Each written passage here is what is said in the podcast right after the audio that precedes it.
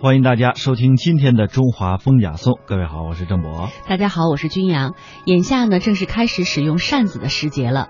文人雅士也开始拿起手中的画笔，在怀秀雅物上或书或画，抒发情怀。扇子呢是风雅之物，又因为文人雅士的青睐，被称为是怀秀雅物。那今天的节目呢，我们就和大家来说一说这怀秀雅物折扇的故事。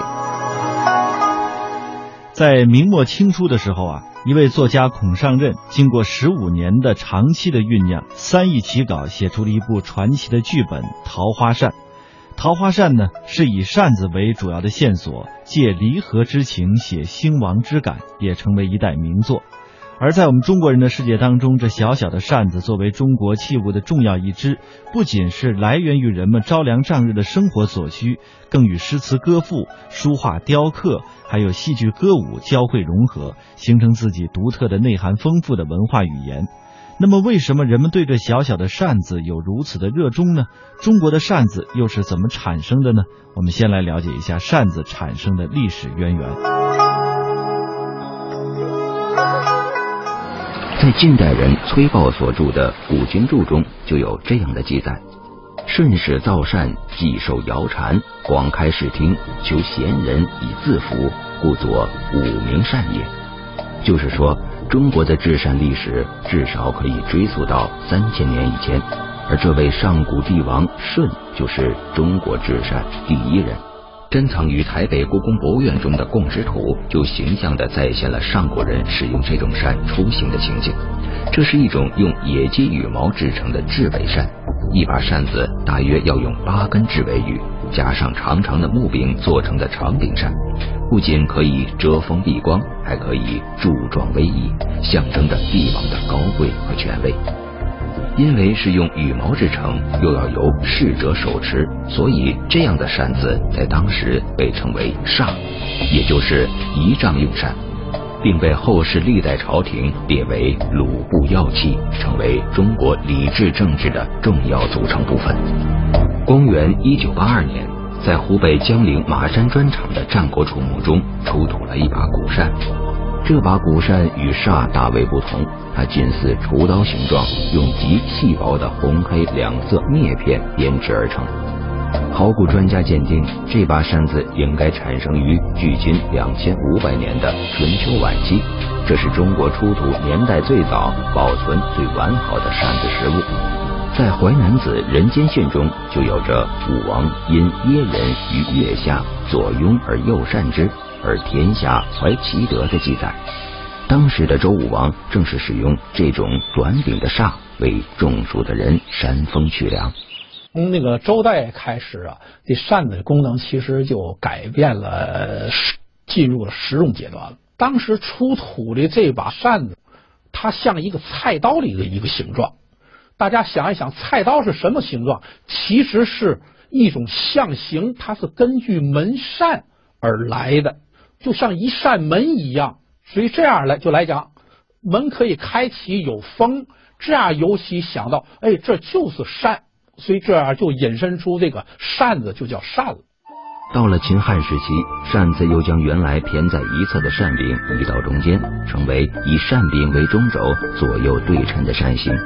当时用鹅毛制成的羽毛扇。蒲葵叶加工的蒲扇、葵扇和竹子编织的竹扇是民间使用最广、最为古老的扇子。这种流行于上层贵族间的用丝绸制成的扇子叫做完扇，因为它形状酷似满月，又暗合中国人合欢吉祥之意，又被称为团扇。古人曾用毫芒来形容竹篾似的扇骨。用禅意来比喻团扇扇面的轻纱，但是丝绸的这个团扇或者是环扇，它是最方便，又是符合中国最符合中国人审美的。从方便来讲，它轻。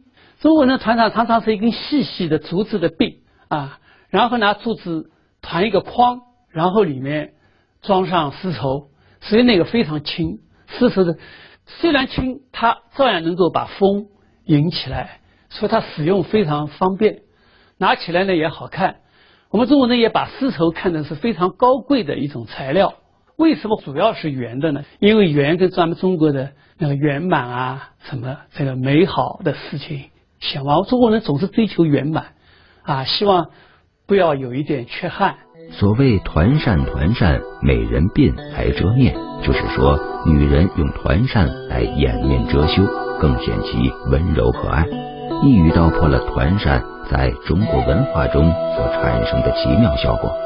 这一风景引得中国历史上众多文人墨客写下了三百多首以此为题材的诗词，其中又以汉代女词人班婕妤的《团扇歌》最为经典。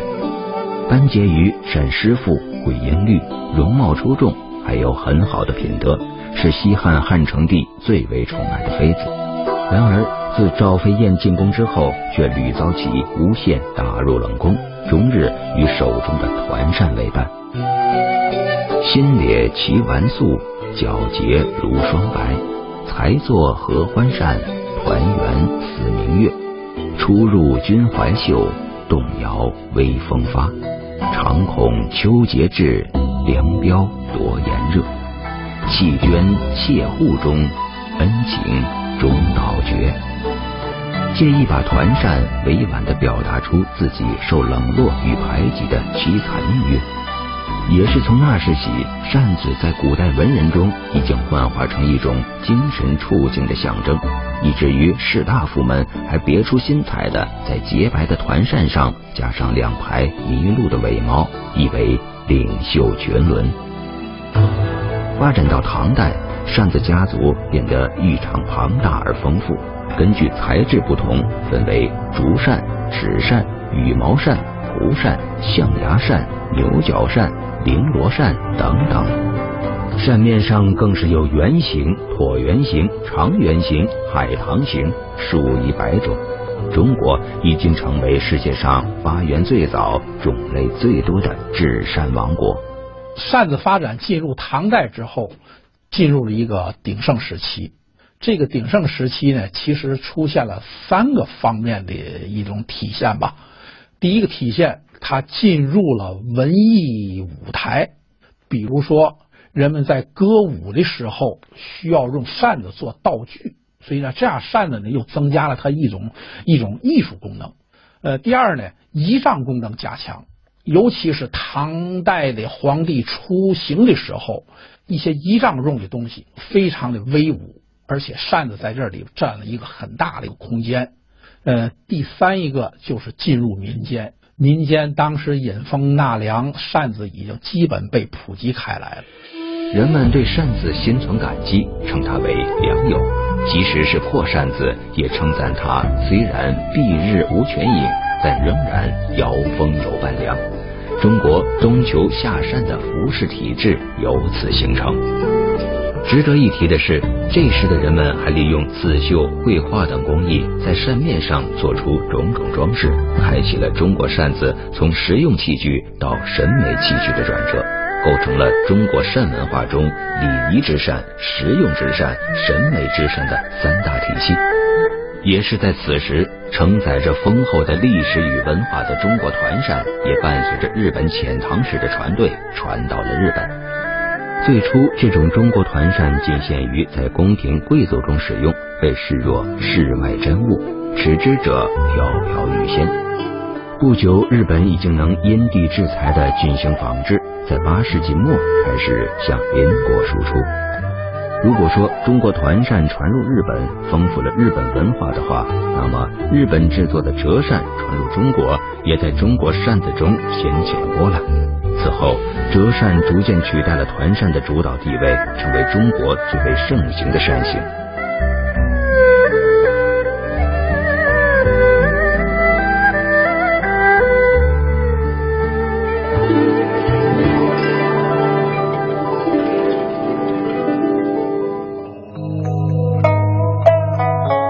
说到扇子呢，它在国外也有很长的历史。古埃及的贵妇人使用的扇子是用孔雀毛制成的，扇柄呢是用纯金打造的，所以十分的珍贵。古希腊人最早的扇子是像芭蕉叶的，用染色的芦苇编织而成。罗马帝国时期，奴隶们专门为贵族送粮的扇子呢是用鸵鸟羽毛制成的。明代正德年间之后，中国的折扇远涉重洋，流传到了欧洲，很快就成为了欧洲宫廷贵妇们最时髦的服饰品。如同宣德年间，我国官吏们在朝会上互相欣赏袖中所怀的折扇一样，在十七和十八世纪的法国巴黎凡尔赛宫廷的舞会上，盛装的贵妇们也纷纷欣赏各自手中的折扇，并且引以为荣。公元一四零三年，永宁永乐皇帝登基。那一年呢，日本进贡了一种可以自由伸缩的扇子，引起了他的关注，倍加喜爱。于是呢，命令造办处大量的仿制，赐名为折扇。从此就打破了团扇两千年来一统江山。那么，明代的折扇究竟是什么样子的呢？位于江苏省苏州市的虎丘。一九六六年，人们在这里发掘的明万历年间吏部尚书王希爵夫妇的墓葬中，发现了两把明代早期的折扇。折扇由十六根扇骨组成，每根的厚度还不到一毫米的三分之一。黑色的扇面上撒有用真金打成的金箔，整体扇子的重量还不足二两。明代早期制扇技艺的精湛，可见一斑。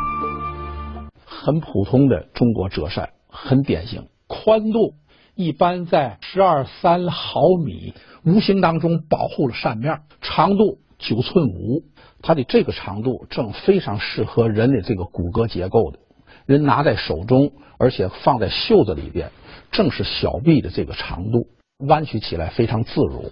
同时呢，这个扇子大家看一眼，它整个它的这个角度是一百二十度，这个角度。人放在这个膝上，坐在这里边扇起来是非常自如，而且这个画面和人对方的这个视线正成为一个平行线，看起来欣赏画面也是非常自然。折扇又名撒扇、巨头扇，以其收拢时能够两头合并归一而得名。扇骨多而纤细的叫做女扇，扇骨长而宽的被称为男扇。其中又以宣纸为扇面的文人扇最为普及。在明代昆曲《桃花扇》中，风流才子们人手一把折扇，这是明代最寻常不过的生活场景了。那时，山水、人物、花鸟等等多姿多彩的图像为扇子注入了鲜活的艺术生命，于是原本只是避暑纳凉的折扇，有了怀秀雅物的美称。文人诗书画是一种最高档次，就从元代文人派形成，它就是诗书画的形成。那个诗书画形成最能体现的平台是什么？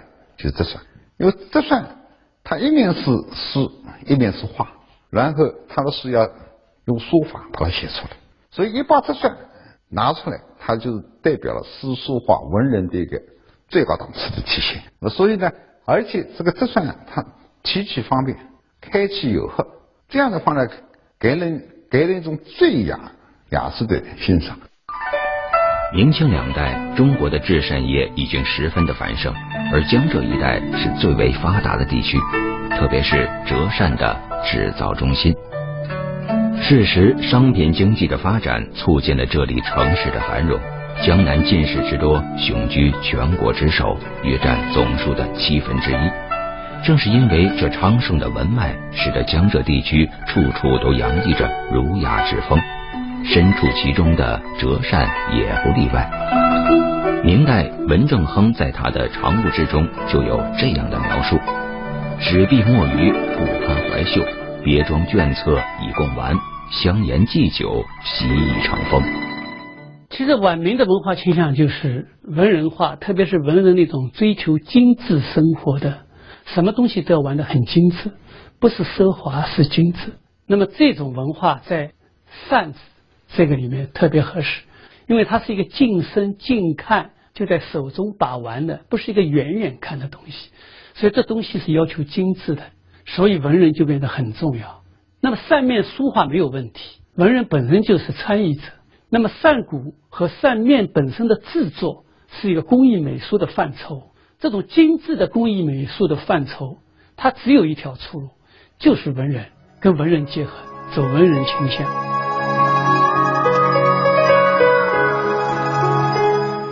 相比较而言，折扇没有蒲扇纳凉的直截了当，也没有团扇挥动的楚楚动人，但它却给予了中国古代文人一种十分儒雅的东方绅士的风度。在明清时期呢，苏州的沈周、祝枝山、文征明、唐伯虎的明四家及其开创的吴门画派，和以南京为中心的金陵竹刻派，以上海嘉定为中心的嘉定竹刻派纷纷崛起。这些艺术大家无不参与到扇面的绘画和扇骨的雕刻当中来。